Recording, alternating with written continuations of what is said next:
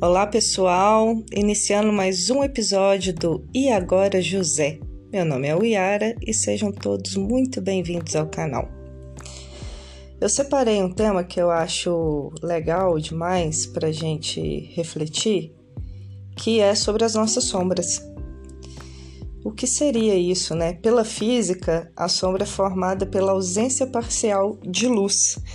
Então, se você pegar um palito de fósforo, por exemplo, acender ele, né, riscar, e olhar a sombra dele, você vai ver o palito e não vai ver a luz que está acima dele. Porque a sombra ela ocupa todo o espaço que está de trás de um objeto com fonte de luz. E pensando assim, eu pensei nessa analogia sobre nós mesmos, porque nós somos feitos de luz e sombra. O que vai determinar a quantidade de cada um, a porcentagem de cada um que está dentro de nós, é o como que eu, que eu lido com a vida, né? No meu cotidiano, o que, do que, que eu me alimento mentalmente, o que, que eu deixo entrar, quais são as informações que eu permito com que entre e fique em mim isso faz total diferença, né, do que, que eu alimento a minha alma. Porque o nosso subconsciente, ele está captando o tempo inteiro todas as informações ao nosso redor. E a gente vive uma poluição, né, sonora, visual, etc. E isso pode sim nos adoecer, fazer com que a gente entre num padrão vibracional muito pequeno e diminuindo assim a nossa luz, tornando a sombra muito maior de uma forma um pouco diferente, é explicado também pela cultura oriental, quando eles falam do Ti, que é a energia vital, né?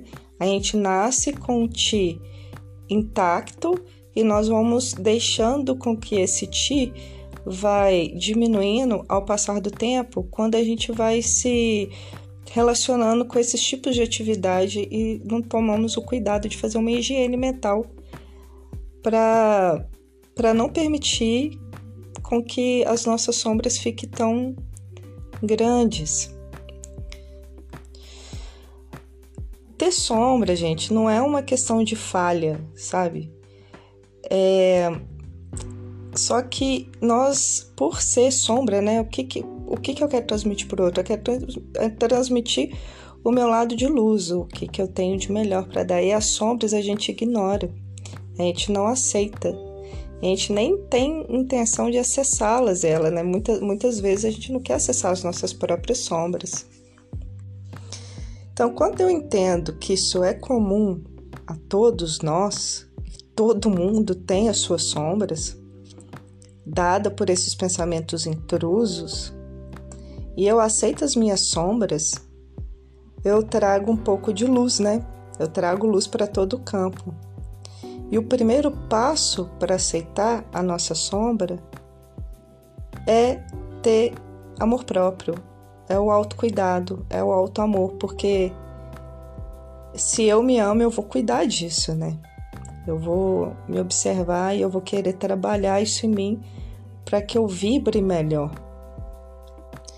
Lógico, né? Esses processos eles são processos demorados, tem uma demanda de tempo, existe resiliência, disciplina, porque mesmo trabalhando nisso, a gente está inserido nessas poluições sonoras e visuais o tempo inteiro. E então a gente vai estar tá sempre em contato com esse tipo de alimento é, mental que na verdade a gente tem que ele tem que chegar e a gente tem que aprender a descartar ele, né? Para que ele não fique e não vire um vício de pensamento nosso. A gente tem aquele povo que a gente vai conversar e fala assim: Ô, Fulano, você sabe quem que morreu? Você sabe aquilo, né? Só, só esses, esse tipo de vibração, ó, porque a vizinha ali, ela fez isso, fez aquilo, né?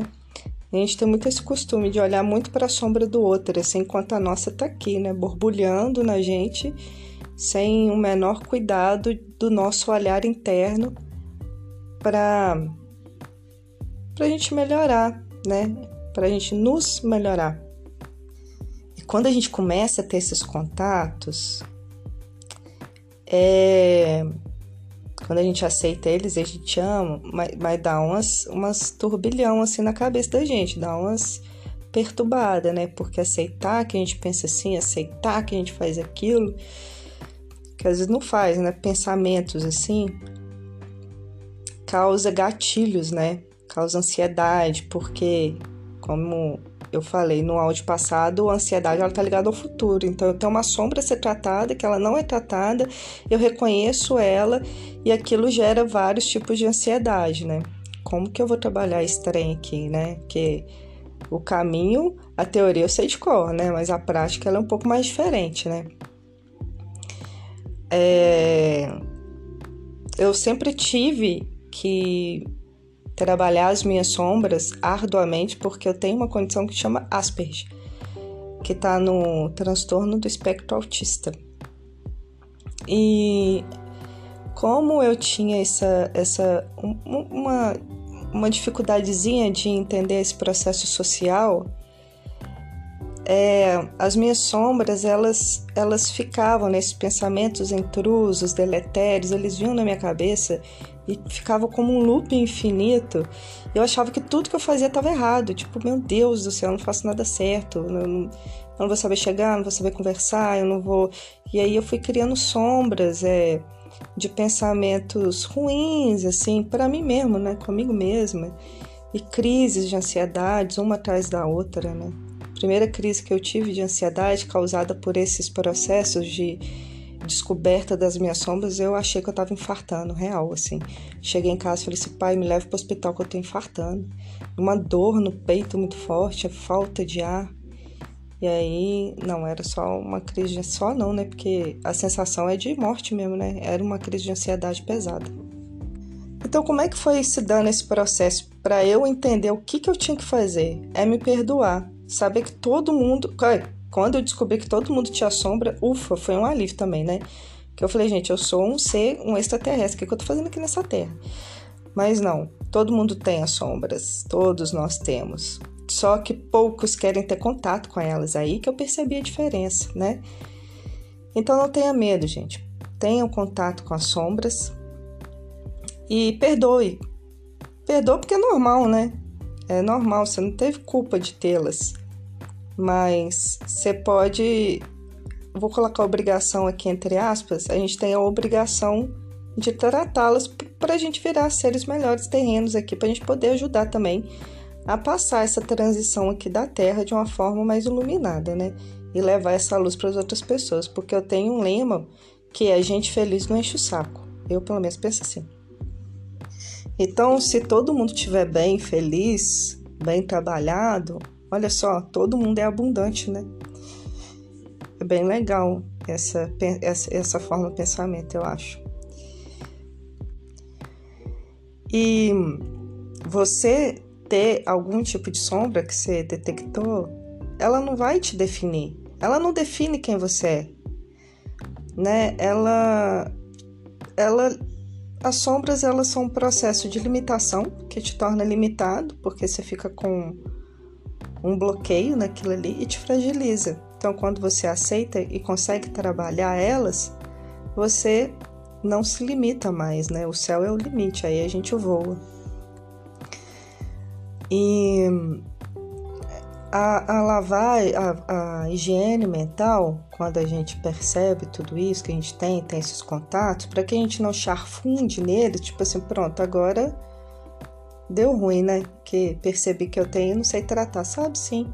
A gente eleva o pensamento. Nosso cérebro ele é feito de vibrações, né? A gente tem frequências cerebrais. E isso aí não é da espiritualidade falando isso, até físico mesmo, pode comprovar. né? É, então, a minha analogia que eu faço é como se a gente fosse um, um rádio. Então, pensa que você é um rádio Aí você vai lá e sintoniza numa frequência lá que você quer para ouvir, pra ouvir o que, você quiser, reportagem, música, qualquer coisa. Aí ele vai na torre e ele retorna para você para você ouvir aquilo, né? Dar esse feedback. Então, minha cabeça é um rádio e eu sintonizo ele com esse planeta, com o universo, sobre o que, que eu quero manter ali vibrando em mim. E muitas vezes eu deixo ele num padrão uma frequência tão baixa e não não importo mais em mudar aquilo ali, fico só naquela frequência, só naquela frequência. Então, para mim, o que funciona é sempre tentar elevar esse padrão vibracional, pensar coisas boas, é, agradecer a tudo, né? Para mim, a terapia da gratidão ajuda 100%. Né? Você começa assim, pô, tem uma cama para deitar, gratidão, tem um cobertor, tem um prato de comida. Isso eu acho incrível quando eu posso observar as coisas que eu tenho, como que eu sou rica, né, em ter essas coisas, em poder em ter saúde, né? Olha, essa pandemia toda tá mostrando que saúde é, um, é uma coisa tão, tão, mas tão preciosa, né? E agora que a gente está dando conta disso. E é por isso também essa, esse, esse episódio, porque a saúde mental é tudo, né? Se eu tô com uma mente sã, eu, eu controlo todo o resto do que, que eu vou fazer. E tá com uma mente sã e com o espírito elevado, meu Deus do céu, né? Aí a gente tá grande demais. Então, façam esses treinamentos, assim, quando, cê, quando vocês observarem os pensamentos em, em tudo que eu falo, sabe esses pensamentos que vêm? Que a, que a gente até sacode a cabeça assim para ver se ele sai na sacudida? então, quando esses pensamentos vierem, vocês deixem eles passarem, porque eles têm que passar, né? Chegou e passa, não fica é, remoendo eles ali, fica num loop infinito mental, não. Deixa eles passarem e pense em outra coisa, pense em canto mantra, é, sei lá, conversa com a espiritualidade. Eu converso com Jesus o tempo inteiro, eu e ele troca ideia assim. Demais, que é a forma com que eu aprendi que me faz bem. Então cada um no seu na sua fé, cada um no seu processo aí, eu converso com Jesus porque eu gosto mais dele. Então, quando eu começo a ter um pensamento intruso, eu vou elevando minhas vibrações para outros para outros contextos assim, respiro. Uma coisa que é muito importante a gente aprender a respirar. Isso aí é legal, viu? Aprender a respirar salva a gente. Respirar com o abdômen, elevar o pensamento e beber água. Eu acho que beber água no processo desse, no final, beber um copo d'água, pronto, resolveu. Matou tudo. Então é isso, gente. Fiquem com os deuses, com as deusas, com os seres de luz. Um grande abraço e até o próximo episódio.